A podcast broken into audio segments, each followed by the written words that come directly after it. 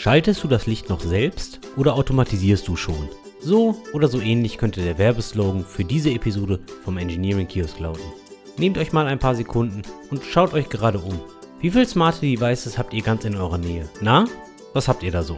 Ein Handy, eine Smartwatch, eine Amazon Alexa, ein Staubsaugerroboter, ein E-Auto, eine Bluetooth-Audiobox oder ein Smart TV? Wenn mindestens eine Sache davon zutrifft, heiße ich euch im Home Automation Business willkommen. Und darum geht es auch in der nächsten Stunde. Wir geben euch einen leichten Einstieg in das Thema der Home Automation und teilen unsere Erfahrungen der letzten Jahre und worauf ihr achten solltet. Protokolle, Box of Shame, leere Batterien und Wohnungsgrundrisse in China.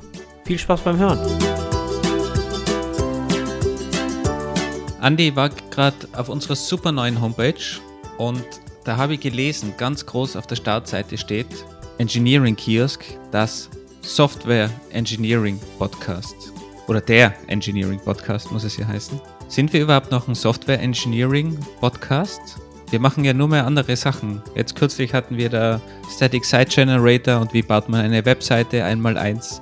Wo ist denn der Software Engineering geblieben? Heute kommst du wieder mit einem Topic-Vorschlag, wo wir auch wieder über kein richtiges Software Engineering-Thema reden. Wo ist der Software Engineering Podcast geblieben? In welche Kategorie würdest du denn diese Website-Erstellung und Static Site Generators packen? Jetzt sag nicht Frontend und jetzt sag nicht Frontend ist kein Software Engineering.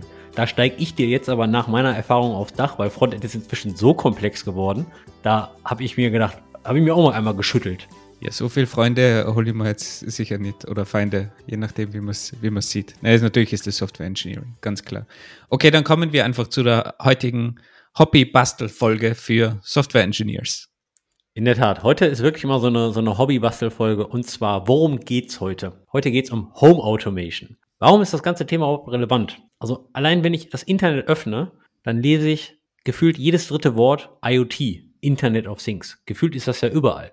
Ich glaube, ich weiß gar nicht, wie viele Sachen ich jetzt gerade in diesem Raum habe, in dem ich gerade stehe, die entweder mitlauschen oder irgendwelche Metriken tracken. Sei es die Temperatur des Raumes, mein Puls wegen meiner Smartwatch oder ähnliches. Wie viele wie viel Elemente hast du gerade in deinem Raum so in, in Sichtweite, die irgendwas mittracken gerade von dir?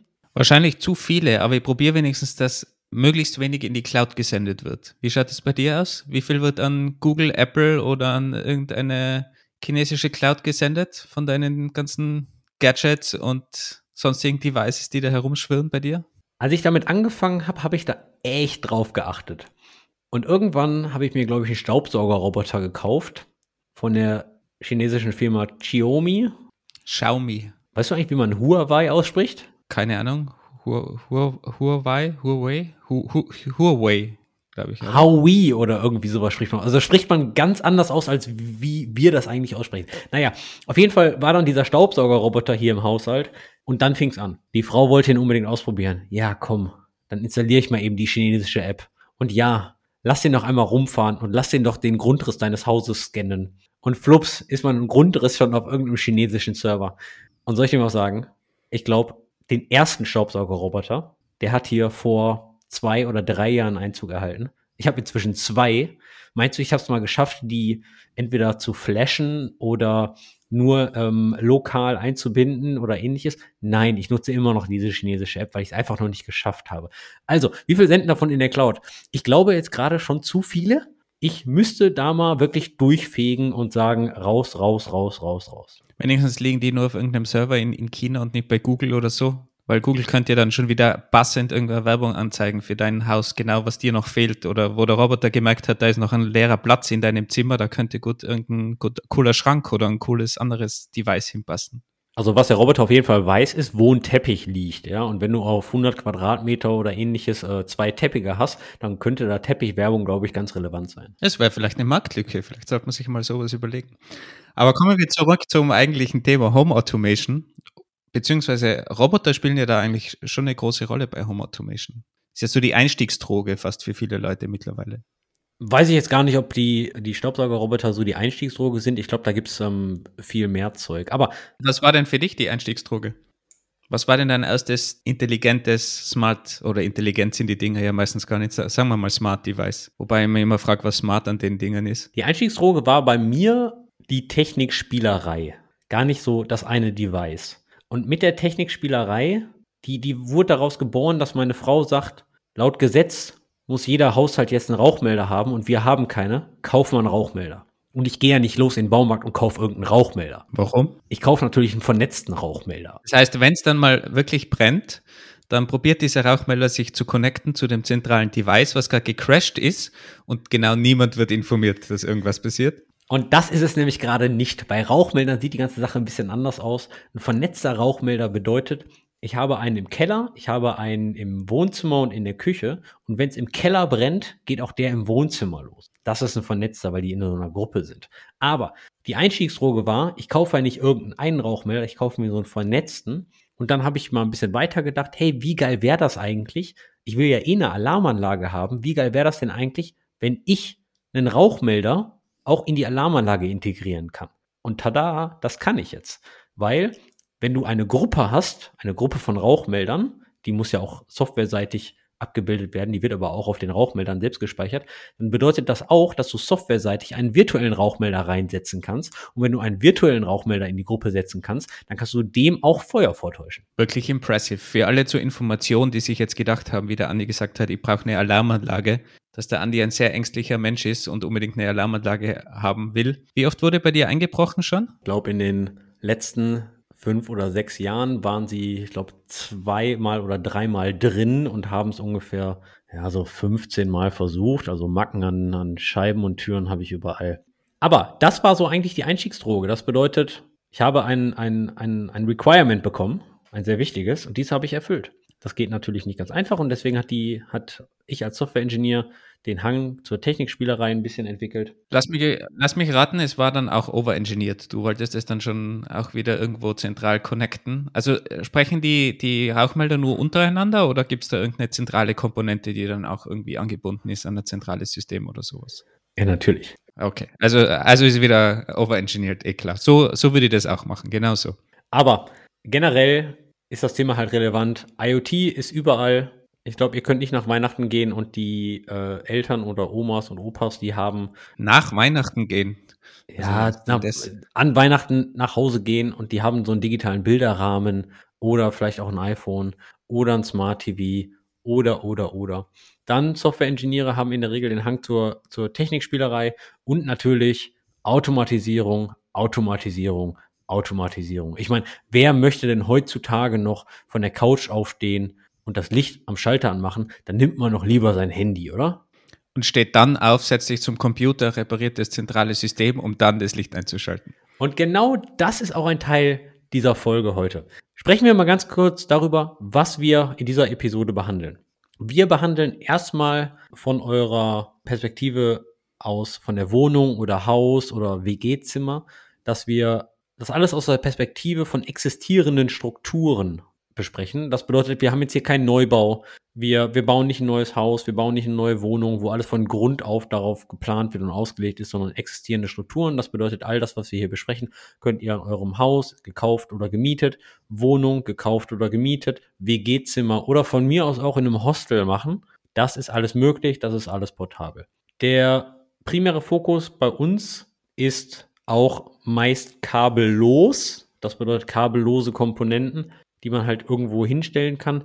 Natürlich hier und da wird vielleicht auch ein Kabel gezogen, zum Beispiel im Garten oder ähnliches. Aber das ist so die Erfahrung, die Wolfgang und ich gemacht haben. Wir sind sehr viel auf kabellosen Komponenten unterwegs. Dann anwendungsfalltechnisch bewegen wir uns nur im privaten Bereich, also Hobbybereich, nichts Professionelles. Also das bedeutet, wenn ihr das irgendwie gegen Geld machen wollt, ähm, müsst ihr euch gegebenenfalls hier und da stabilere Systeme mit stabileren Systemen beschäftigen, beziehungsweise vielleicht mal mit einem Elektriker unterhalten. Ich glaube, die finden das, was wir jetzt hier so hobbytechnisch machen, nicht so geil im professionellen Bereich. Dafür machen wir das alles sehr praktisch orientiert.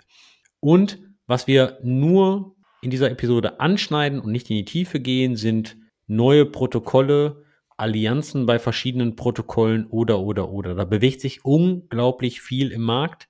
Das können wir alles nicht in dieser Episode behandeln und ich glaube, so tief beschäftigen wir uns da gar nicht mit, weil gefühlt kommt jede Woche eine neue Protokollallianz von irgendwelchen Firmen auf und dann hört man fünf Jahre nichts und bis die Komponenten, die dieses Protokoll dann sprechen, wirklich im Handel sind und für uns zugänglich, sind ja eh zehn Jahre vergangen. Also es geht einfach darum, wie kann man denn schnell einsteigen in das ganze Thema? Wie kann man irgendwo starten, möglichst lean? Alle Hörerinnen, die uns da öfters zuhören, wissen ja, dass das unsere präferierte Herangehensweise ist, einfach lean irgendwann mal losstarten und schauen, wie sich das Ganze entwickelt. Und das wollen wir auch so ein bisschen erklären, wie wir angefangen haben, was unsere Systeme sind und wie man reinwachsen kann. Und für alle anderen, die schon ein System haben, die können sich vielleicht anhören, wo die Unterschiede liegen oder uns auch danach berichtigen, was denn viel cooler wäre. Was wir explizit ausklammern, sind Sachen wie KNX. Das ist zum Beispiel einer der Standards und Komponenten und Co., die man bei einem Neubau von einer Hauswohnung irgendwie vielleicht mit einplant. Also sowas ähm, lassen wir mal heute raus. Noch ein kleiner Disclaimer. Wolfgang und ich teilen unsere Learnings hier. Das mag vielleicht irgendwie negativ klingen, weil wir ziemlich viele Herausforderungen gleich besprechen werden oder Sachen, die uns einfach nur um den Sack gehen. So meinen wir das aber alles gar nicht. Alles, was wir hier besprechen, macht es einfach. Das macht mega Spaß. Ist zwar ein totales Zeitgrab, aber das kann man auch ohne Probleme über Jahre hinweg mal hier und da abends auf der Couch machen. Und äh, man hat dann immer Spaß, man freut sich immer. Und immer wenn man sich freut und dann irgendwas testet und der, der Partner oder die Partnerin sitzt dann daneben und denkt sich wieder, boah, nee. Das soll das Ziel sein, ungefähr dann. Wolfgang, wie startet man The Lean Way? Ich habe jetzt nix, ich habe jetzt hier einen Laptop. Was brauche ich, um zum Beispiel mit Home Automation zu starten? Wie kriege ich eine Lampe mit einem Button-Knopfdruck auf einem Web-UI zum Leuchten? Ja, das ist schon mal grundsätzlich kein Lean Way zu starten, wenn man eine Web-UI fordert. Das ist ja dann schon eh schon relativ viel. Ich glaube, das Einfachste, was man eigentlich machen kann, ist, man geht irgendwie, keine Ahnung, zum Ikea, zum Lidl, kauft sich da irgendein Device und eine Fernsteuerung und hat man schon in irgendeiner Form Home Automation. Das ist so das Einfachste, was man machen kann. Wobei da hat man natürlich jetzt nicht beachtet im Hintergrund, was für Protokoll läuft da, was für System läuft da, braucht man irgendeine Cloud, braucht man keine Cloud. Also das sollte man sich vielleicht im Vorfeld mal überlegen, in welche Richtung man da gehen will, ob das auch relevant für einen ist, ob da alle Daten in die Cloud gesendet werden, ob man Internet benötigt, um was einzuschalten oder nicht. Wir sind eigentlich beide eher auf dieser Schiene, dass man weniger mit Cloud macht und irgendein zentrales Device zu Hause hat, was das alles übernimmt und man kein, keine Internet-Connection nach außen zum Beispiel braucht. Und dementsprechend muss man sich natürlich auch die Komponenten auswählen. Also recht einfacher Start ist wahrscheinlich, dass man mal ein, zwei Devices, zum Beispiel einfach eine Glühbirne kauft, die smart sind, kostet um die 30 Euro, würde ich sagen, und sich dann vielleicht einen zentralen Server nimmt, auf dem man Home Assistant installiert. Server klingt jetzt viel, im Normalfall sind es Raspberry Pis zum Beispiel, oder es gibt auch Systeme, die man dementsprechend kaufen kann, aber die hängen dann meistens wieder irgendwie mit der Cloud zusammen. Also das Einfachste ist, das zentrale System auf einen Raspberry Pi zu installieren, Home Assistant drauf zu knallen. Das ist so eine Software, die eigentlich alle steuern kann und man hat dann auch so eine Web-UI, wie sie der Andi gerne fordert. Also da ist man dann so kostenmäßig, Raspberry Pi sind etwas teurer geworden in letzter Zeit. Mit einer SD-Karte, den zwei Glühbirnen, ist man auf jeden Fall noch unter 100 Euro unterwegs. Werden wir mal ein bisschen konkreter. Geht einfach nach Ikea, holt euch eine Trat-Free-Lampe, LED-Lampe, Tread-Free, Trat-Free. Kannst du Schwedisch? Trat ist sicher Trat-Free, bin mir ganz sicher. Die, die günstigste kostet jetzt hier 8 Euro. Energieeffizienzklasse F. So billig sind die schon wieder. Unglaublich. Die sind, die sind richtig günstig. Also bei Ikea, zum Beispiel das ganze Ikea Home Automation Zeug, das ist wirklich nicht schlecht. Ist nicht super sophisticated, aber ihr kauft ja nicht direkt 30 Glühlampen, ihr kauft erstmal eine. Zum Beispiel hier so ein Funkbewegungsmelder kostet 12 Euro von Ikea. Ist schon mal eine super Sache. Das, damit seid ihr dann bei 20 Euro, ein Funkbewegungsmelder und eine Glühbirne. Top. Dann, vielleicht habt ihr noch irgendwie einen Raspberry Pi rumfliegen. Top, den nehmt ihr. Als Start, super Sache. Dann braucht ihr noch ein sogenanntes Zigbee Gateway in der Hinsicht, wenn ihr zum Beispiel die Komponenten von Ikea nutzt. Das ist alles das Protokoll Zigbee, da kommen wir gleich noch zu. Da kostet der USB-Dongle so ungefähr 30, 35 Euro. Und dann braucht ihr noch für den Raspberry Pi eine SD-Karte. Kostet auch nochmal, weiß ich nicht, 5, 8 Gigabyte, 10 Gigabyte, 2 Gigabyte. Was gibt es da inzwischen? Reicht völlig. Das schau mir an, wo du eine 2 Gigabyte SD-Karte heutzutage noch herbekommst. Eine SD-Karte kauft ihr euch, da seid ihr dann auch nochmal bei ein paar Euro. Und ab da könnt ihr loslegen. Die könnt ihr dann in eurem Büro einfach aufbauen. Und damit wärt ihr eigentlich schon am Start. Wenn ihr natürlich schon Devices habt, wie zum Beispiel ein iPhone oder ein Android. Top. habt ihr schon was. Oder ihr habt ein relativ modernes Auto. Zum Beispiel, ich, ich fahre einen Kia und mein, mein Kia hat auch eine SIM-Karte drin. Das kann ich in die Home Automation reinsetzen. Dann kann ich zum Beispiel mein Auto auf- und abschließen von meinem Computer aus. Bekommen wir da jetzt äh, dann wenigstens Geld von Kia, dass wir da schon wieder Kia-Werbung machen? Du kannst dann im Tweet wieder Kia-Menschen, Menschen, vielleicht äh, bekommen wir dann von, von Kia in Zukunft was. Was möchtest du denn von Kia bekommen? Ja, von Rode haben wir schon eine Tasse bekommen. Also vielleicht kommen wir von Kia dann, weiß nicht, einen Reifen oder so. Wie ihr merkt, sind wir big im Influencer-Business. Nee, aber, aber schaut einfach mal, was ihr, was ihr eigentlich so im Haus habt. Habt ihr einen Amazon Alexa, einen Apple HomePod oder habt ihr einen Staubsaugerroboter? Habt ihr vielleicht irgendwo eine WLAN-Box, zum Beispiel irgendwie so, so Bose oder irgendwie halt so ein Soundsystem? Ähm, euren Fernseher, euren Fernseher könnt ihr auch ganz normal da einbinden. Euren, euren Drucker, Schaut einfach mal, was ihr da habt. Vielleicht, bevor ihr zu Ikea geht, macht doch einfach mal Folgendes. Schnappt euch euren Raspberry Pi, installiert Home Assistant auf der SD-Karte und startet das einfach mal. Weil Home Assistant hat eine Netzwerk-Auto-Discovery und das ist schon mal super. Da könnt ihr auch die Fritzbox mit einbinden und damit könnt ihr schon mal ein bisschen rumspielen. Aber wenn ihr das richtige Feeling haben wollt, kauft euch eine Glühbirne, weil ich sag's euch, wenn ihr die eingebunden habt und die leuchtet auf einmal, weil ihr eine Automation eingestellt habt, jeden Abend, wenn die Sonne untergeht, geht diese Glühbirne an. Ich sag's euch, ihr lauft nackig durch die Wohnung, weil ihr habt so viel Spaß dabei. Also so ging es mir zumindest. Vielleicht nochmal zur Erklärung, was Home Assistant eigentlich ist. Also Home Assistant ist eigentlich eine, eine Plattform für Home Automation, die extrem viel Protokolle unterstützt, Hardware unterstützt. Also da kann man auch irgendwelche Infrarot-Connections anbinden, Infrarot-Hardware, Bluetooth, Devices, klarerweise über IP, über Zigbee, wenn man die dementsprechende Hardware hat. Also es ist extrem vielseitig und ist, glaube ich, mittlerweile eines der bedienerfreundlichsten Systeme, würde ich mal sagen. Andy hat immer noch ein Problem damit, weil er einmal einen Pull-Request an die Creator von Home Assistant gesendet hat und die das abgelehnt haben. Drum hat er, ist er immer noch kein großer Freund von Home Assistant. Aber es ist wirklich ein cooles Tool, was sich super schnell installieren lässt. Man braucht nur die SD-Card, kann die super einfach draufspielen auf die SD-Card Raspberry Pi und das bootet hoch und hat alles inkludiert, um irgendwie loszustarten und ist Open Source und hat keine Cloud im Hintergrund. Home Assistance ist ein Mega-Projekt. Alles geschrieben in Python. Ich liebe das Projekt auch. Es ist, es ist granatenhaft. Das, die Story mit dem Pull Request, die der Wolfgang gerade erwähnt hat, die regt mich immer noch ein bisschen auf. Da ging es nicht darum, dass er nicht akzeptiert wurde, sondern eher, wie ich behandelt wurde. Da habe ich eigentlich was anderes erwartet, ein bisschen freundlicher, aber nun gut, lassen wir das. Und wer mehr, mehr dazu wissen will, wie man das richtig machen würde im Open Source Bereich, der hört sich die Folge 4 an zu Open Source, wo der Andi auch ganz genau erklärt, wie man sowas richtig macht, damit die Leute eben nicht gepisst sind und dann nie mehr was einreichen. Richtig ist vielleicht auch das falsche Wort, wie ich es erwarten würde, ja, also wie mein richtig in der Hinsicht aussieht. Aber bisher habe ich noch kein anderes richtig gehört, der äh, das ähnlich nett und menschenfreundlich ist. Aber die Software ist wirklich super und vor allem für Einsteiger super geeignet. Home Assistance wurde mit dem Hintergrund gegründet, die Daten bei dir zu behalten. Wirklich Data Privacy First. Das waren Holländer, die das gestartet haben und der Hauptfokus ist wirklich alles bei sich selbst zu betreiben und nicht zu den großen Unternehmen zu shippen. Ist in Python geschrieben, wie bereits gesagt, hat Millionen von Plugins. Jeder Hersteller ist irgendwie angebunden. Du kannst eigene Plugins reinhängen, offene APIs und ist einer der Top 5 oder Top 10 größten GitHub-Projekte, auch mit den größten Contributions. Also das ist inzwischen ein richtiges Schiff geworden. Und was mir bisher wirklich beeindruckt hat, ist, ich verwende es jetzt, glaube ich, zwei, über zwei Jahre. Und ich hatte von Home Assistant nie irgendwie einen Ausfall auf meinem Raspberry Pi, trotz Stromausfällen und allen möglichen sonstigen Problemen. Und ich update eigentlich immer sofort auf die neue Version, was ja normal jeder Software-Engineer mit Hausverstand nicht macht.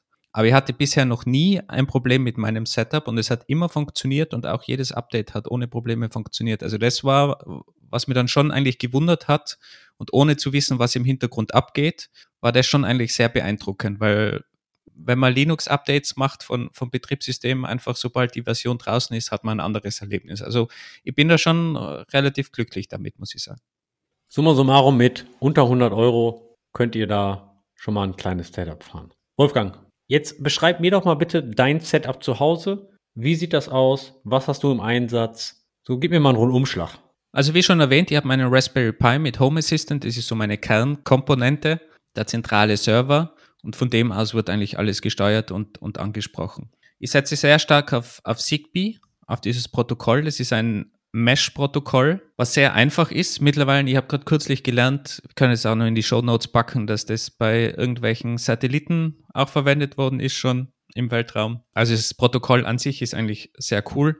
Man braucht da nur die richtige Hardware dazu. Wenn man da zu billige Hardware kauft, zu alte Hardware, hat man unter Umständen Probleme. Also da können wir gern auch noch mal was verlinken, was da sinnvoller Zigbee-Dongle ist, den man so in den Raspberry Pi reinstrecken kann bei USB, damit man eben eine Brücke hat zu dem Zigbee Mesh. Und dieses Zigbee Mesh wird dann über alle Devices aufgebaut. Also jedes Device kann mit anderen Devices kommunizieren. Das heißt zum Beispiel zwei Glühbirnen können untereinander kommunizieren. Und so wird auch ein Netz aufgebaut, das geografisch über die Wohnung, über das Haus verteilt ist.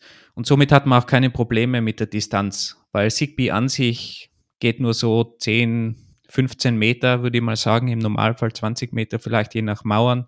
Und wenn man mehrere Devices hat, Glühbirnen zum Beispiel, jede Glühbirne ist auch gleichzeitig ein Router und kann die Pakete weiter routen zur nächsten Glühbirne. Das heißt, auch wenn Devices weiter entfernt sind, dann können die über dieses Zigbee-Protokoll, über dieses Zigbee-Mesh angesprochen werden. Und darum setze ich eigentlich sehr stark auf dieses Zigbee-Mesh. Ich habe keine IP-Komponenten im Einsatz, sondern versuche alles über Zigbee zu machen. Super einfaches Protokoll, man braucht nichts flashen. Die Dinger können automatisch per Definition, weil sie nur in diesem Zigbee-Mesh kommunizieren können, nicht in die Cloud telefonieren. Das heißt, man hat auch keine Privacy-Issues. Man kann wirklich diese, zum Beispiel IKEA, Tratvi ist auch Zigbee, einfach verwenden und braucht keine Angst haben, dass da irgendwie irgendwas mit der Cloud kommuniziert, irgendwie ein Problem macht, weil das eben ein sehr dummes, unter Anführungszeichen, Protokoll ist, was eben nur lokal kommunizieren kann. Und darum setze ich sehr stark auf Zigbee. Und in meinem Zigbee-Netzwerk sind eigentlich primär Lampen eingebunden, Temperatursensoren, Türsensoren und meine Heizungssteuerung ist auch auf Zigbee. Das ist eigentlich bei mir, was ich so über Home Assistant steuere. Okay, cool. Mein Setup sieht ein bisschen anders aus. Ich bin nicht mehr auf einem Raspberry Pi. Der Raspberry Pi, damit habe ich gestartet. Der hat mir dann irgendwann die SD-Karte vollgeschrieben und die SD-Karte ging dann hops wegen zu vielen Schreibzugriffen. Muss auch zugeben, war bestimmt auch keine moderne SD-Karte, sondern irgendeine, die ich im Schrank gefunden habe. Die 2 GB SD-Karte. Könnte gut sein. Ihr müsst wissen, Home Assistant unten drunter hat eine SQLite-Datenbank, eine SQLite-Datenbank, Entschuldigung. Und da haben sie am Anfang recht viel drauf geschrieben und die musste man dann ab und zu mal irgendwie so ein bisschen aufräumen. Und gegebenenfalls hatte ich da vielleicht auch noch ein paar andere Sachen, die ziemlich viel Traffic auf der SSD-Karte gemacht haben. Wie dem auch sei, irgendwann ist mir das Ding hops gegangen und dann habe ich gedacht, ich will ja sowieso mehr zu Hause machen, ich will ja mehr zu Hause hosten und da habe ich dann mir einen Intel NUC gekauft. Das ist ein kleiner stromsparender Computer. Ähm, Multicore habe ich dann jetzt zwei Terabyte drin und da drauf habe ich dann Linux laufen und da drauf habe ich dann Home Assistant in ein paar Docker-Containern laufen. Kannst du da dann auch so super easy updaten? Ja, kann ich. Kann ich. Auf Knopfdruck und der tauscht mir unten drunter den Docker-Container aus und allem drum und dran. Das funktioniert. Das macht Home Assistant selber oder hast du es irgendwie implementiert? Selber? Nee, das macht Home Assistant selber. Home Assistant selbst bietet ein paar verschiedene Installationsmethoden. Docker oder Home, Home Assistant OS oder du installierst das komplett in der eigenen VM oder ähnliches. Du musst natürlich dann ein paar Pakete installieren und gibst dann eigentlich Home Assistant auch so ein bisschen die Verantwortlichkeit über, über deinen Server oder deine VM damit er aus dem Netzwerk zugreifen kann und so weiter und so fort. Aber dann ist das relativ, relativ cool. Neben Home Assistant habe ich noch ein Theme. Das ist auch ein Heimautomatisierungstool, geschrieben in Perl. In, in Perl. In Perl. Ah, okay. Relativ alt und die UI sieht auch so aus, als wäre die Software in Perl geschrieben. Es gibt, also die UI ist so 1900, ja, so gefühlt. Wa warum verwendest du das noch? Ich verwende das, weil es meines Erachtens nach keine bessere Connection zu Homematic Hardware gibt. Da kommen wir dann gleich zu. Aber die könntest du ja auch in Home Assistant ohne Probleme einbinden, oder? Ja, aber die Story mit den Rauchmeldern, die ich dir gerade genannt habe, mit dem virtuellen Rauchmelder, Fame kann das, Home Assistant kann das nicht. Und ich habe es einfach noch nicht implementiert. Ja, irgendwann, also es steht auf meiner ganz langen Liste von Open Source Contributions, die ich mal machen möchte. Ich möchte, dass man die Möglichkeit hat, in Home Assistant auch einen Homematic virtuellen Rauchmelder einzufügen, damit ich genau diese Funktionalität habe. Aber mein Fame-System mit Homematic habe ich verbunden. Die quatschen über MQTT miteinander. Das bedeutet, meine Rauchmelder senden auch MQTT-Nachrichten und Home Assistant horcht dann auf MQTT-Nachrichten und somit kann ich die beiden Systeme halt steuern. Was ist MQTT? Kannst du das nochmal erklären? Nachdem wir jetzt ein Podcast sind, sehen die Leute das leider nicht, dass Andy jetzt eigentlich googelt nach dieser Definition, was MQTT ist, weil er das natürlich nicht aus dem Stegreif kann. Hier im Podcast muss man ja ganz genau aufpassen, was man sagt, weil sonst kriegt man nämlich nach einer Episode wieder ein Rant von links oder rechts und wird auseinandergenommen.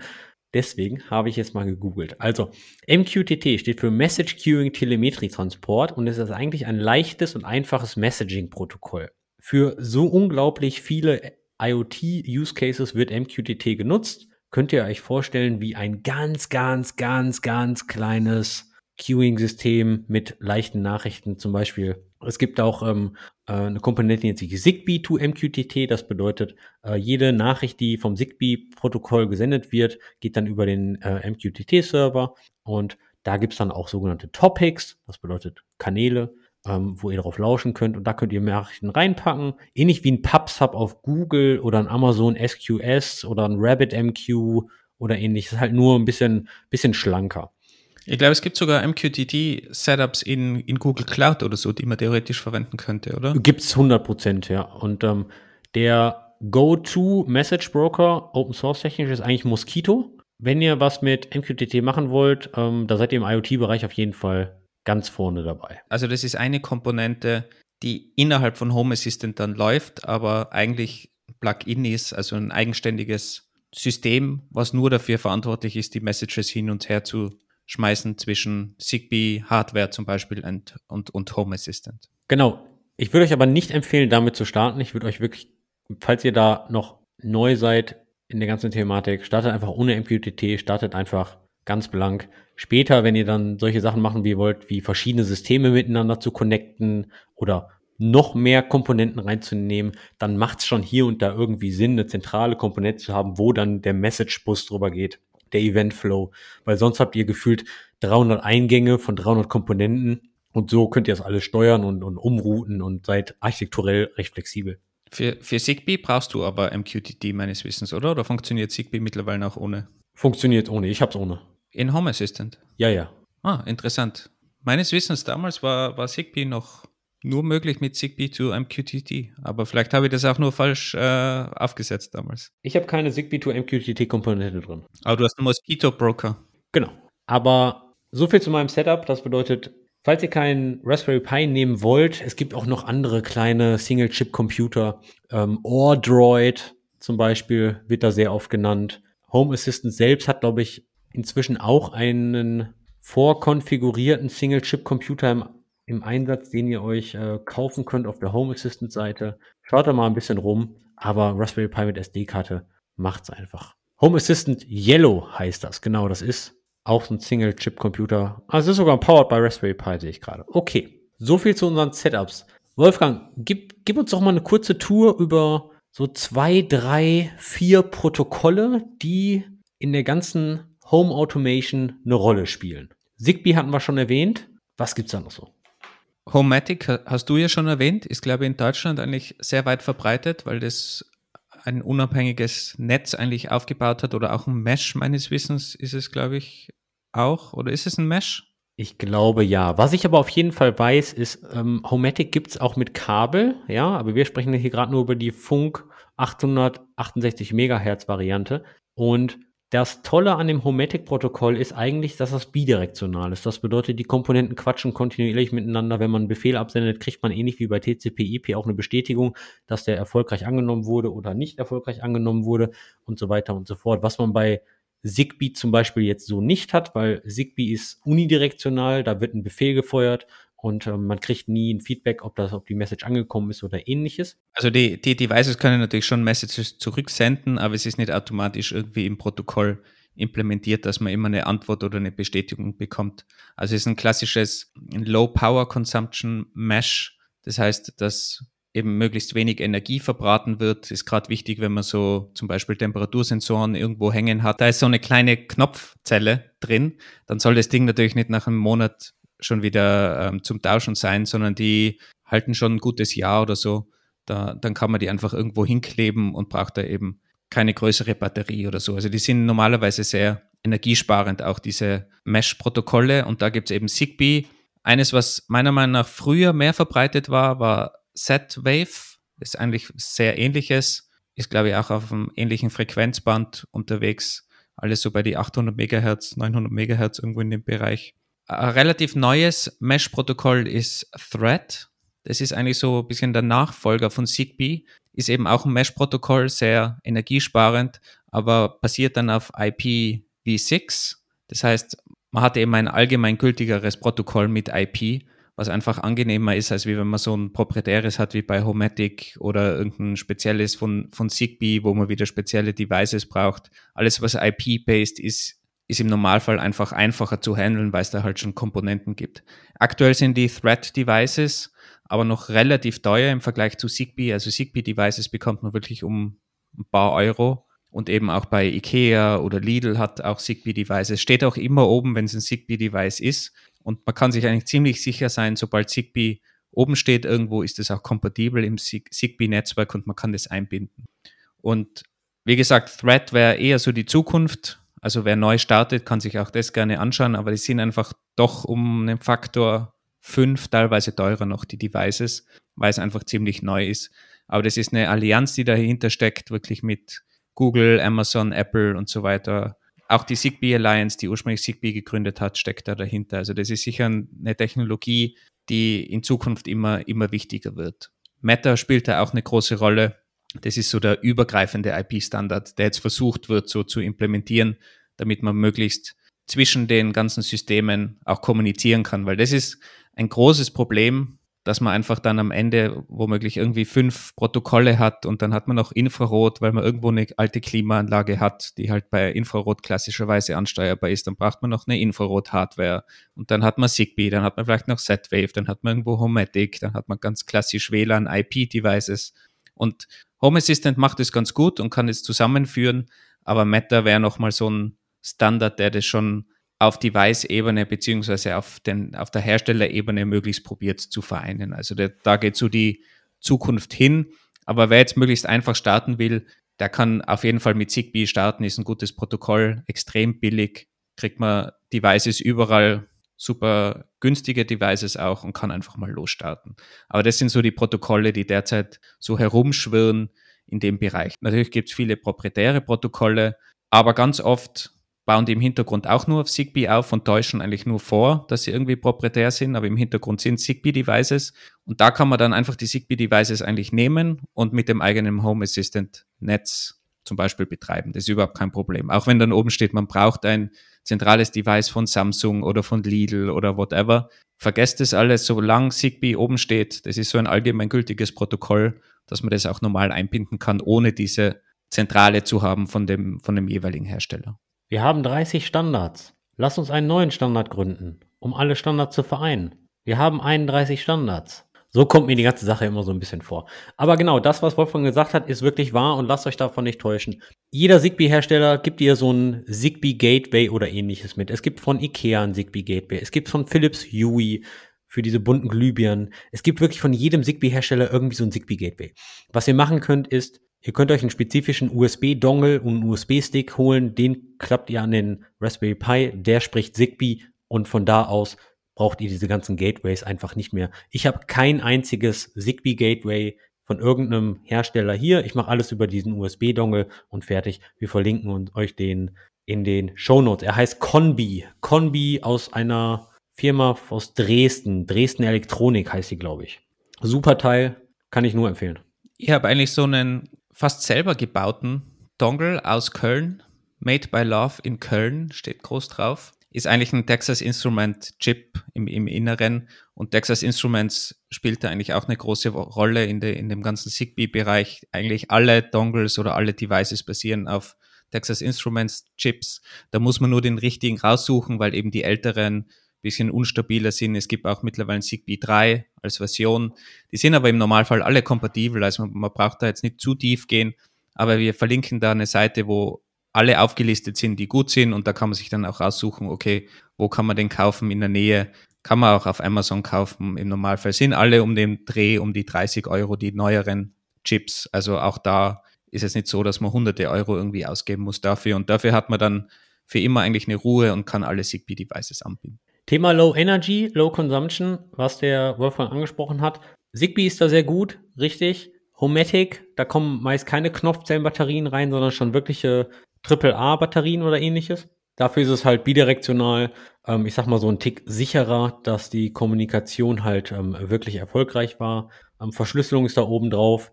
Mit dem Zigbee-Dongle könnt ihr jetzt kein Homatic sprechen. Dafür braucht ihr einen anderen Dongle. Das ist halt immer so das Problem mit diesen Protokollen. Dann gibt es natürlich noch WLAN, ebenfalls TCP/IP, bidirektionales Protokoll. Ich kenne die alle. Das, was ihr mit eurem Handy macht, mit eurem Laptop, zieht natürlich auch enorm an der Batterie, wenn ihr ein batteriebetriebenes Gerät habt. Ist aber dafür ein super Ding, super stabil, kommt dann natürlich auf eure WLAN-Abdeckung ab. Protokolle wird es in Zukunft, glaube ich, immer mehr geben. Nur mal so ein kleiner Überblick. Der war bestimmt nicht wissenschaftlich, der Überblick, und sehr wahrscheinlich haben wir 35 auch vergessen. Was wir auf jeden Fall noch vergessen haben, was wichtig ist, ist Bluetooth, weil der doch eigentlich recht verbreitet ist und das ist ja Bluetooth Low Energy meistens dann. Also es ist nicht das klassische Bluetooth, sondern kann dann eben auch betrieben werden, ohne dass es so viel Power zieht und dann mit kleineren Batterien dementsprechend verwendet werden. Ich hatte mal so ein Thermostat am, am Heizkörper, der Bluetooth gesprochen hat. Das hat eigentlich ganz problemlos funktioniert und da waren auch noch zwei normale AA-Batterien drinnen und der hat ja noch einen Motor drinnen für, für das Ventil. Also das hat eigentlich ganz gut funktioniert und der hat auch gutes Jahr oder so mit den Batterien überlebt, obwohl er eben diesen Motor drin hat. Also das Bluetooth ist schon auch ein weit verbreitetes System. Auch viele Lampen haben das.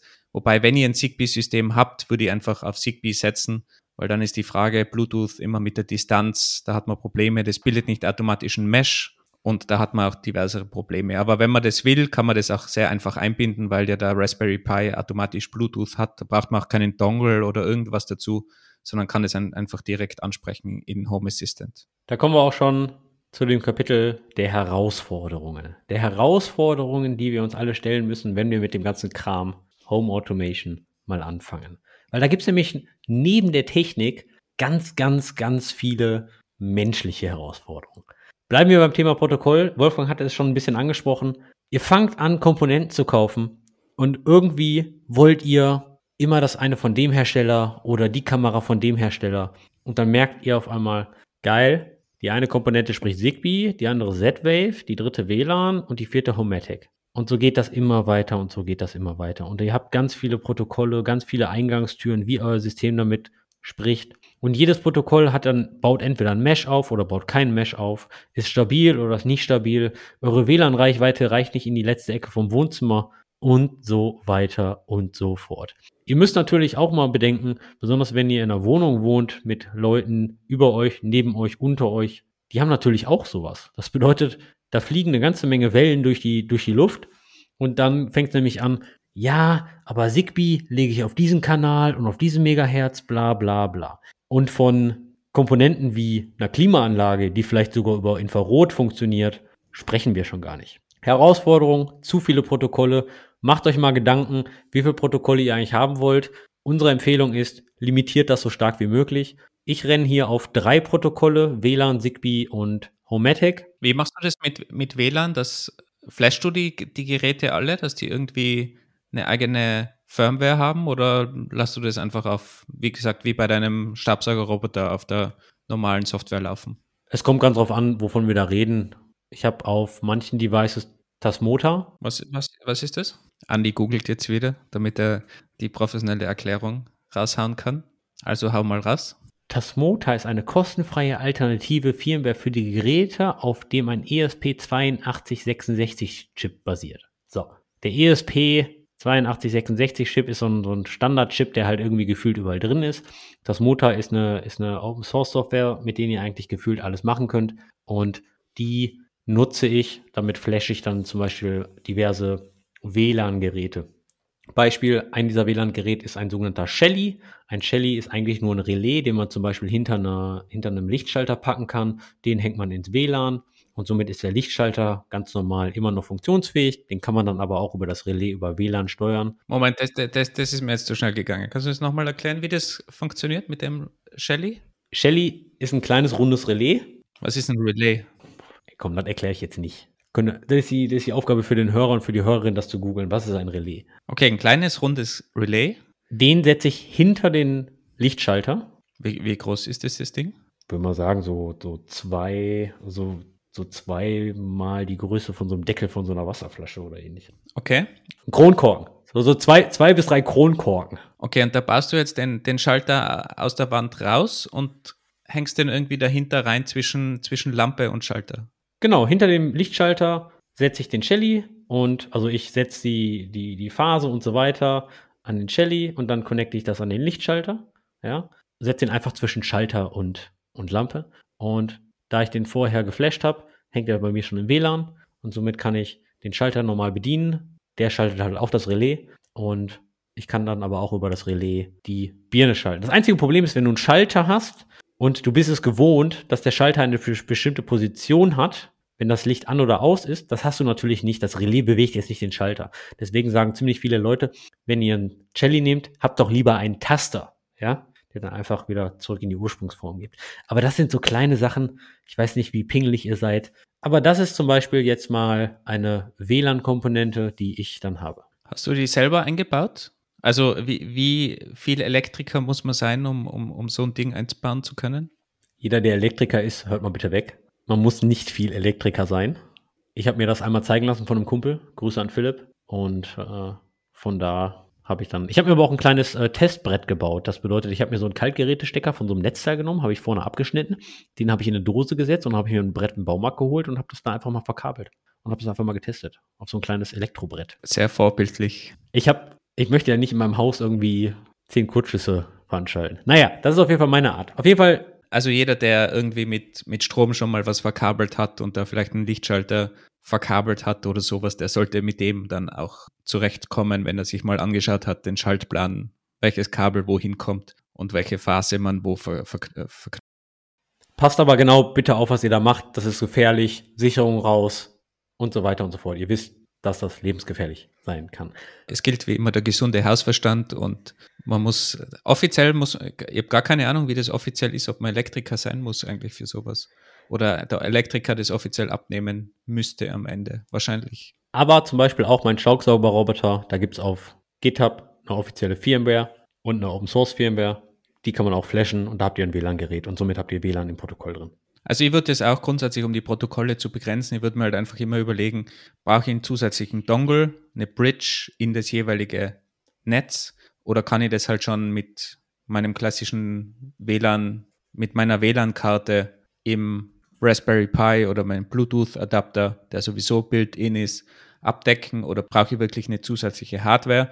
Und wenn ja, dann sollte man halt wirklich auf dieses Netz mehr setzen, dass man sagt, okay, dann Zigbee braucht man Dongle, braucht man eine Bridge, aber dann habe ich viele Devices in meinem Zigbee Mesh und dann wird das Leben einfach auch viel einfacher, weil wenn ich schon Zigbee Mesh aufgebaut habe, dann habe ich da alles installiert und wenn ich dann eine neue Komponente kaufe, dann kann ich die einfach super schnell reinhängen und braucht man nicht wieder überlegen, okay, was brauche ich für Bridge oder, ist das überhaupt möglich und, und so weiter. Dann, was ich noch grundsätzlich immer mache, wenn ich so neue Dinge implementiere wie Home Automation, dass ich versuche am Anfang möglichst die Dinge so zu implementieren, dass wenn sie ausfallen, dass ich keine Probleme dadurch habe. Also sei es mit einer neuen Software oder mit einer neuen Komponente, dass man die einfach mal am Anfang zum Ausprobieren irgendwo parallel laufen lässt, ist ja in der IT recht üblich. Und das habe ich probiert eigentlich bei Home Automation genauso zu machen. Das heißt, ich habe versucht, das möglichst so zu implementieren, oder einzubauen, dass wenn dieses ganze Ding crasht, wenn zum Beispiel mein Raspberry Pi crasht oder die SD-Karte, die, die SD-Karte, was es sehr leicht vorkommen kann, wenn zum Beispiel ein Stromausfall passiert, genau wenn der Raspberry Pi auf die SD-Karte schreibt, kann es sein, dass die SD-Karte danach corrupted ist und man wieder alles neu installieren muss. Also wenn sowas auftritt, dass ich trotzdem zu einem Lichtschalter gehen kann, auf den Knopf drücken kann und dieses Licht einschalten kann. Weil ich kann mir erinnern, wie Google einmal so ein ziemlich großen Ausfall hatte, das dürfte so vor einem Jahr gewesen sein, habe ich auf Twitter einige Messages gesehen von Leuten, die irgendwie gemeint haben, ja, Home Automation ist ganz cool mit der Google Cloud, aber Google ist halt down und ich kann einfach kein Licht mehr einschalten. Oder ich sehe auch das Kamerabild nicht mehr von meinem Baby im anderen Raum. Also man ist dann schon sehr abhängig und das kann natürlich, wenn es Google passieren kann, kann das erst recht einem selber passieren. Und es ist halt einfach cool, mir ist das auch schon passiert früher, weil ich vor allem einen schlechten Zigbee-Dongle hatte, der oft ausgefallen ist. Und ich war super glücklich, dass ich einfach aufstehen habe können, zur Wand gehen konnte, auf dem Schalter drücken und die hatte immer noch Licht am Abend. Also man sollte das schon so implementieren, dass es eben keine Probleme macht. Und dann ist es auch viel leichter, wenn man andere Leute im Haushalt hat, dass die das wohlwollend aufnehmen und sagen, okay, dann probieren wir das mal aus. Wie oft ist das schon passiert? Ich war unterwegs und meine Frau sagt, ich kann das nicht schalten, die Rolllade geht nicht mehr hoch oder runter oder ähnliches. Passt da wirklich ganz, ganz, ganz stark drauf auf, wenn euch der Haussegen wichtig ist bei eurem Partner, Partnerin, Frau oder Mann. Weil die ganze Sache muss auch funktionieren für Nicht-Techniker. Testet es durch, dass etwas mit Automation und auch noch analog funktioniert, weil sonst hängt der Haussegen ratzfatz schief. Und wir sprechen hier aus Erfahrung. Und es ist nicht nur der Haussegen, es ist auch selber, wie mein Donkel dann teilweise stündlich ausgefallen ist am Ende, das war wirklich anstrengend. Ich wollte selber einfach nicht mehr dann rausgehen, diesen, bei mir ist das eben im Schaltschrank drinnen, den Schaltschrank aufsperren, dann den Raspberry Pi irgendwie neu starten oder nochmal checken, probieren, die Hardware irgendwie neu zu starten. Also es war echt mühsam. Ich habe dann auch aufgegeben und habe mir eine neue Hardware bestellt und in der Zwischenzeit habe ich einfach wieder normale Lichtschalter verwendet an der Wand. Das war einfach viel, viel einfacher und, und angenehmer. Also wenn man das so aufbaut, glaube ich, ist es auch einfach einfacher, etwas auszuprobieren. Also vielleicht nicht alle Schalter schon von Anfang an entfernen und sagen, ich schalte eh alles dann irgendwie remote über Home Assistant oder über die Home Automation, sondern halt wirklich so aufbauen, dass das auch ausfallen kann ohne Probleme. Und das ist gar nicht so schwer. Schwieriger ist es eigentlich eher, dass man am Anfang dann ganz oft den, den Lichtschalter trotzdem verwendet, wenn man jetzt keine Shellys zum Beispiel hat, wie der Andi, und man schaltet der Smart-Lampe den Strom ab, dann kann man sie natürlich auch nicht mehr einschalten. Das heißt, man drückt normal auf den Lichtschalter und schaltet dann die Smart-Lampe aus, obwohl man sie vielleicht einschalten will. Oder man schaltet sie aus, weil man sie ausschalten will und am nächsten Tag wundert man sich, warum man die nicht mehr fernsteuern kann, weil man hat halt am Vortag einfach den Strom weggenommen und dann funktioniert halt bei der Lampe gar nichts mehr. Genau, das ist halt der große Trugschluss bei diesen ganzen Zigbee Ikea Sachen. Wenn man die halt remote steuern müssen möchte, müssen die halt konstant unter Strom sein. Und dann geht die Frau einfach mal ins Wohnzimmer, haut auf den Schalter, weil die ist das ja gewohnt und macht dann einfach Strom aus. Strom aus von der Lampe und somit könnt ihr nicht mehr Road schalten, ganz einfach. Das, das, hast du sicher nie gemacht, oder? Das war immer nur deine Frau. Diese Art von smarten Lampen habe ich deswegen genau nicht, weil das, äh, ich mache es ja selber. Die nächste Herausforderung ist eigentlich der Mensch. Und zwar du selber.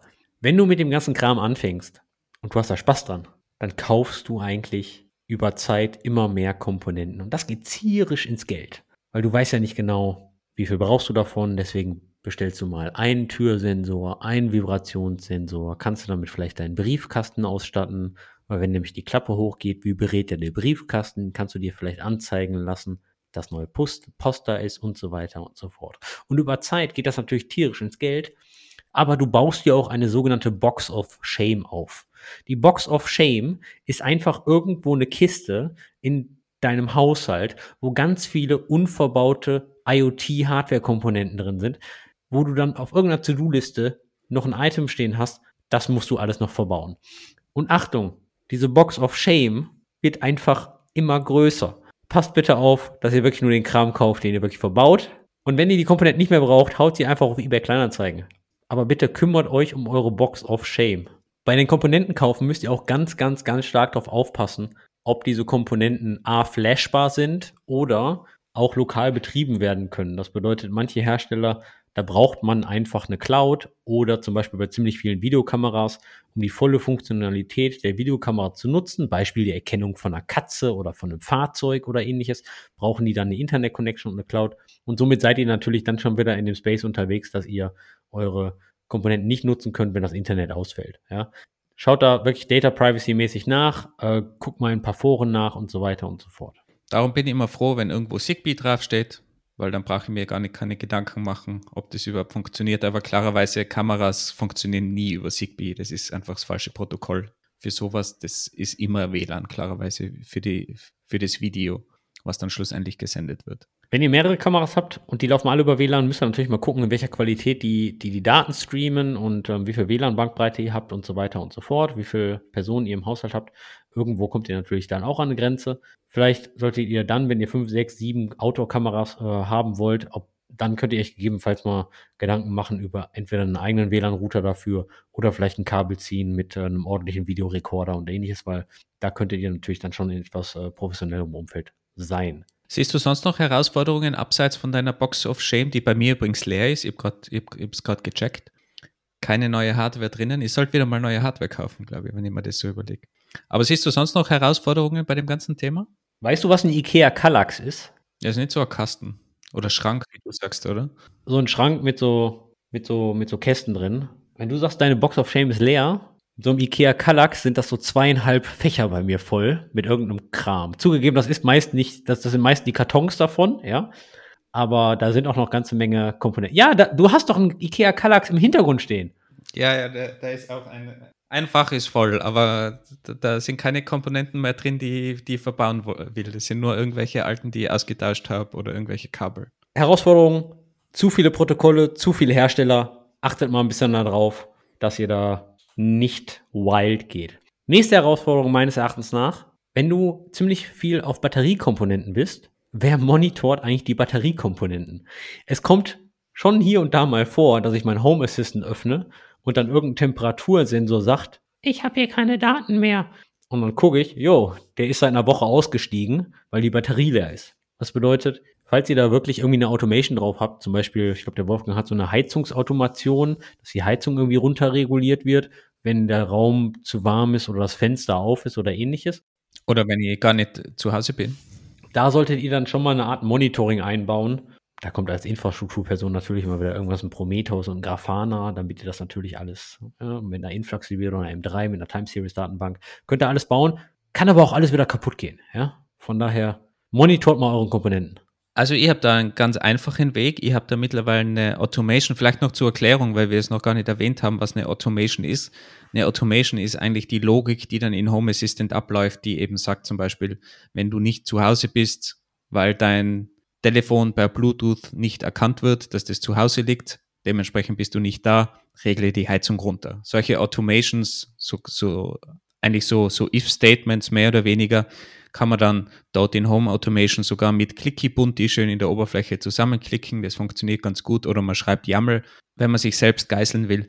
Auf jeden Fall, in meiner Automation habe ich einen Check, der einfach alle Devices durchgeht und wenn irgendwo die Batterielevel unter 25% fällt, dann bekomme ich eine Notification und ich sehe gerade, ich habe eine Notification bekommen von einem meiner Ventile von der Heizung, dass da die Batterie unter 25 Prozent gefallen ist und dementsprechend wird man dann auch informiert. Die ist relativ neu bei mir, die hatte ich früher auch nicht und die geht einfach über alle Devices drüber. Das ist eigentlich relativ easy. Ich glaube, das war sogar ein Blueprint. Mittlerweile hat Home Assistant Blueprints, die online verfügbar sind und die man sich einfach runterladen kann. Dann braucht man sich selber gar nicht diese komplexeren If-Statements zum Beispiel schreiben, also diese Automations. Blueprints sind vorgefertigte Automations. Ja, das kannst du machen, wenn die Komponente noch lauffähig ist, aber ab und zu gehen technische Komponenten einfach hops. Was macht denn dein Batterie-Status-Checker, wenn der Kollege einfach gar nicht mehr antwortet? Ja, dann ist es natürlich zu spät. Aber im Idealfall informiert er mich ja früh, frühzeitig. Naja, auf jeden Fall ist das noch so eine, so eine Herausforderung, die ihr mit der steigenden Anzahl von Komponenten irgendwie mal tackeln müsst. Wenn ihr zwei, drei Sachen habt, kümmert euch nicht darum. Wenn ihr dann irgendwann mal anfangt, jeglichen Kram zu machen, zum Beispiel Vibrationssensoren an Fenstern, Vielleicht ganz allgemein, welche, welche Automations hast du denn so? Also wir hatten ja jetzt Glühbirnen, okay, Licht ein- und ausschalten ist jetzt nicht so spannend. Ich habe einen Schalter, schalte Licht ein und aus, was im Alltag eigentlich ganz cool ist, muss man dazu sagen. Aber was hast du sonst für Use Cases? Was, warum sollte man denn überhaupt Home Automation machen? Ich meine, es ist eine coole Spielerei, gebe ich ganz offen zu. Aber ich kann jetzt zum Beispiel meine Schreibtischlampe, die jetzt gerade neben mir ist, ein- und ausschalten in dem Webinterface, aber ich könnte halt auch einfach den Schalter bedienen, der in Griffreichweite ist. Bei vielen Sachen ist das natürlich eine Spielerei. Obwohl man natürlich auch bei gestiegenen Energiepreisen sagen muss und ähm, erhöhter Ausstattung, dass sowas natürlich auch dann wirklich in, in, ins Geld gehen kann und ins Geld sparen. Ja, speziell die Automation, die du da gerade hast, wenn das Fenster auf ist, äh, reguliere die Heizung runter. Du hast Heizkörper, richtig? Ja. Ich kann es zum Beispiel nicht machen. Ich habe eine Fußbodenheizung wenn ich die jetzt runterreguliere, ja, ist die, hat die ungefähr morgen, ist sie runtergefahren. Die ist halt sehr, sehr träge. Deswegen lohnt sich bei mir nicht. Aber ich habe diverse, aber sowas ist, geht dann zum Beispiel wirklich in, ins Geld sparen, dass du die Heizung runterregelst, wenn du nicht da bist, wenn das Fenster auf ist. Wenn du eine Solaranlage hast, dann kannst du da natürlich auch deinen kompletten deinen kompletten Stromverbrauch mit messen und natürlich auch daraufhin die Waschmaschine erst triggern. Ja, das bedeutet, wenn deine Waschmaschine immer nur starten soll, wenn es sonnig ist, zum Beispiel. Da kannst du halt richtig Geld sparen und nicht abends, wenn du zu Hause bist oder ähnliches. Auch wer Smart Meter daheim hat, üblicherweise gibt es da auch Interfaces, die man dann anbinden kann, dann bekommt man auch diese Daten. Also alles, was in irgendeiner Form smart ist und anbindbar ist in irgendeiner Form und offen oder auch nur eine API hat, wenn sie auch gar nicht so offen ist, dann gibt es meistens eine Home Assistant Integration und da kann man wirklich viel machen. Also bei mir Heizung ist ein Klassiker, wenn ich einfach nicht zu Hause bin, schaltet das Ding automatisch ab. Wenn ich nicht zu Hause bin, schalten sich alle Lichter ab, wenn ich irgendwo was vergessen habe abzuschalten. Ich habe zum Beispiel einen Kumpel, der hat seine Home Automation irgendwie mit seinem Wecker verbunden und ich glaube kurz bevor der Wecker geht, springt die Kaffeemaschine an, die der dann am Abend vorher immer vorbereitet, damit der Kaffee dann, wenn er aus dem Bad getrottet kommt, fertig ist. Ich habe sowas ähnliches, wenn es ums Aufstehen geht. Die haben Wake Up Light, das einfach probiert, die Sonne zu imitieren und so langsam in einer ganz leichten roten Farbe startet und immer heller wird. Manche sagen, man kann dann da besser aufwachen. Ich wache meistens trotzdem gar nicht auf von dem Ding. Also es funktioniert so halbwegs. Keine Ahnung, ob, ob man wirklich dann besser aufwacht, aber die Theorie sagt es zumindest. Sowas habe ich auch. Ich habe ich hab jetzt gar nicht so viele Automations ähm, drin. Ich habe ziemlich viel an der Alarmanlage. Zum Beispiel, wenn die Alarmanlage losgeht, dann springt auch meine Anlage an und, und macht noch so einen Alarmsound. Ich habe ähm, einen Telegram-Bot drin, der mich öfters mal informiert, wenn was zu Hause so los ist, wenn ich nicht da bin. Ich habe zum Beispiel auf dem Balkon die Beleuchtung, die geht an eine halbe Stunde bevor Sonnenuntergang ist und geht dann morgens automatisch wieder aus. Solche Geschichten. Ich habe aber noch mehr vorzumachen, aber ich gebe auch zu, es ist recht schwierig, Automations zu finden, die wirklich, wirklich, wirklich sinnvoll sind und wirklich, wirklich, wirklich funktionieren. Und was meine ich damit? Ich meine, wenn wir zum Beispiel auf der Terrasse sitzen, dann möchte ich natürlich nicht, dass die Rollladen um 20 Uhr oder 21 Uhr runtergehen. Weil wenn ich keinen Schlüssel in der Tasche habe, dann habe ich mich da eben mal eben ausgesperrt. Das bedeutet, nur weil du automatische Rollladen hast, heißt das nicht, dass sie wissen, dass du draußen bist. Ja, du hast ja dein Handy mit, dann kannst du wieder nach oben fahren. Und das meine ich mit Automations, die wirklich, wirklich, wirklich funktionieren. Ich habe mal irgendwann vor, auch einen Rasenmäherroboter zu haben und automatische Bewässerung und dies und das. Aber soweit bin ich alles noch gar nicht und da habe ich gerade leider ich wollte gerade sagen, ich habe keine Zeit dazu, aber ich muss ganz ehrlicherweise ehrlich zu mir sein und sagen, ich nehme mir die Zeit noch nicht. Deswegen macht euch, bevor ihr eine Automation reinsetzt, macht euch wirklich, wirklich Gedanken, welche Automation braucht ihr wirklich, welche ist sinnvoll und besprecht das mal mit eurem Partner oder Partnerin, weil die haben da oft auch ein Wort mitzureden. Ihr habt zum Beispiel eine Automation auf der Tür, einfach wenn die Tür geöffnet wird, wenn niemand zu Hause ist. Und wie gesagt, die Präsenz wird gecheckt über die Bluetooth Connection zum Handy. Und letztes Mal waren wir nicht zu Hause und haben dann die Info bekommen, die Tür wurde geöffnet, obwohl wir nicht zu Hause sind. Und hat mir dann schon eigentlich ziemlich gestresst. Ich bin dann nach Hause, weil sie so zweimal geöffnet worden ist und wieder geschlossen worden ist, so in 15 Minuten Takt. Aber wir haben es natürlich einfach geschafft, die Tür nicht ordentlich zuzumachen und sie ist dann halt einfach durch den Wind auf und zugegangen. Aber im Prinzip die Automation hat funktioniert. Sie hat mich informiert über dieses Event. Das war also ganz gut. Es gibt, glaube ich, 10.000 Anwendungsfälle. Aber einen, einen sehr sinnvollen Anwendungsfall habe ich noch und der ist wirklich extrem easy und praktisch. Ich habe zwei Lichter im Wohnzimmer, also zwei Lampen und die können nur gemeinsam ein- und ab ausgeschalten werden, weil die direkt am gleichen Kabel hängen. Ist aber ein relativ großes Wohnzimmer und ich würde die gern getrennt schalten. Das heißt, ich muss entweder komplette neue Verkabelung machen, was extrem schwierig ist, oder in, in dem Fall, ich habe einfach zwei Smart-Glühbirnen drinnen und kann die einfach getrennt voneinander schalten. Und neben dem Schalter, neben dem alten Schalter an der Tür hängt einfach ein Smart-Schalter mit Batterie. Der hat mehrere Schaltfunktionen und da kann ich das dann einfach ganz klassisch an der Wand getrennt ein- und ausschalten. Also wenn man so ein Problem hat zum Beispiel, was sonst nur sehr schwierig lösbar wäre mit einer Verkabelung, das kann man zum Beispiel sehr einfach lösen und das ist ein super guter Use Case und ist eigentlich total simpel zu lösen mit einfach zwei Lampen. Für den Start reicht es aber auch erstmal, sich gar nicht groß Gedanken zu machen, sondern einfach rumspielen und einfach vielleicht einfach mal dummes Zeug zu automatisieren, weil das macht im Endeffekt einfach viel mehr Spaß. Und es ist einfach extrem cool, wenn man dann irgendwas programmiert hat und zum Beispiel, man kommt heim, macht die Tür auf und das Licht schaltet sich automatisch an, wenn man die Tür öffnet. Solche Sachen sind einfach dann, sind eine Spielerei, klar, aber sie sind auch einfach praktisch. Und man freut sich dann jedes Mal wieder, wenn das Licht sich automatisch anschaltet und man das nicht machen braucht und fühlt sich dann irgendwie sehr toll, wenn man das automatisiert hat. Das ist ein tolles Gefühl am Ende. Was mich immer da so bei sehr fasziniert, ist die Kombination von Software und Hardware, ja, weil Software Engineering finde ich eigentlich relativ frustrierend. Und zwar sitzt du acht Stunden vorm Rechner, hackst da den Code rein, drückst auf Compile und der Computer schreit dich an, ey, da fehlt ein Semikolon, ja. Aber wenn du es dann schaffst, das mit Hardware zu kombinieren und mit deinem Code bewegst du irgendwas in der realen Welt, ja, nicht digital, nicht am Computer, nicht auf irgendeinem Screen, sondern wirklich eine Lampe oder eine Waschmaschine anmachen. Da freue ich mich wie Bolle, sag ich dir. Da habe ich so richtig das Gefühl, Software-Engineers können die Welt verändern. Und man lernt einfach mal, wie das Ganze funktioniert. Und normalerweise macht es recht, recht viel Spaß. Also, also ich kann es nur empfehlen, einfach mal loszustarten mit einer Glühbirne, Temperatursensor und vielleicht einem Türsensor. Und da kann man dann eigentlich schon ganz coole Dinge bauen. Und die bewegen sich wirklich im Bereich von 30 Euro oder so. Da kann man wirklich mal losstarten und herumspielen. Wir verlinken auch da noch einiges natürlich zu Home Assistant, zu Zigbee, wie man dort einsteigen kann. Und sonst die Home Assistant Seite hat auch super viele Informationen, Foren natürlich. Also es gibt da extrem viele Informationen, die man auch benutzen kann und Erfahrungsberichte. Also da startet man nicht bei Null und es ist auch nicht das komplett technische Thema, wo man irgendwie der große Hacker sein muss, sondern man kann da eigentlich ganz einfach loslegen über die Web UI oder man kann auch tiefer gehen und YAML-Files schreiben oder Skripte, wenn man lustig ist. Also da ist man komplett flexibel, aber man kann wirklich easy losstarten. Wenn ihr in das ganze Thema eintaucht, erschreckt euch nicht. Es gibt 10.000 Tools. Home Assistant ist jetzt nur eins, was wir jetzt nutzen. Es gibt noch OpenHub, Fame hatten wir erwähnt, Node-RED, IO Broker.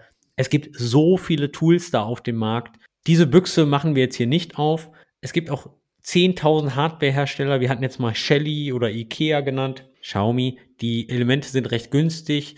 Buttons, Temperatursensoren, Fenstersensoren. Das sind so gute Komponenten zum Starten. Wir hoffen, wir haben euch etwas Lust drauf gemacht, das vielleicht mal auszuprobieren. Vielleicht mal an einem Wochenende einfach mal starten. 20, 30, 40 Euro in die Hand nehmen, ab zum Ikea, mal eine Lampe holen, einen Dongle mal bei Amazon bestellen. Verlinken wir alles in den Show Notes. Wir versuchen auch noch einen kleinen Blogbeitrag dazu zu schreiben auf unserer neuen Webseite.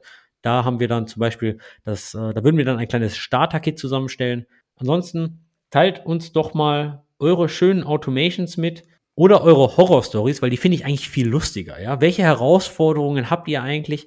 Könnt ihr euch mit den Herausforderungen, die wir heute genannt haben, zu viel Protokolle, kann man das Licht noch einschalten, wenn das Internet ausfällt? Was passiert, wenn der Raspberry Pi crasht? Box of Shame, zu viele verschiedene Hersteller, Monitoring der Komponenten. Könnt ihr euch damit identifizieren oder sagt ihr, alles Quatsch, ich habe die Rundum-Lösung, hier ist sie. Die würden wir gerne hören. Wie immer, via E-Mail stetisch at engineeringkiosk.dev oder via Twitter at engkiosk. Und damit bis nächste Woche. In der Zwischenzeit werden wir mal probieren, unsere ganze Podcast-Pipeline zu automatisieren.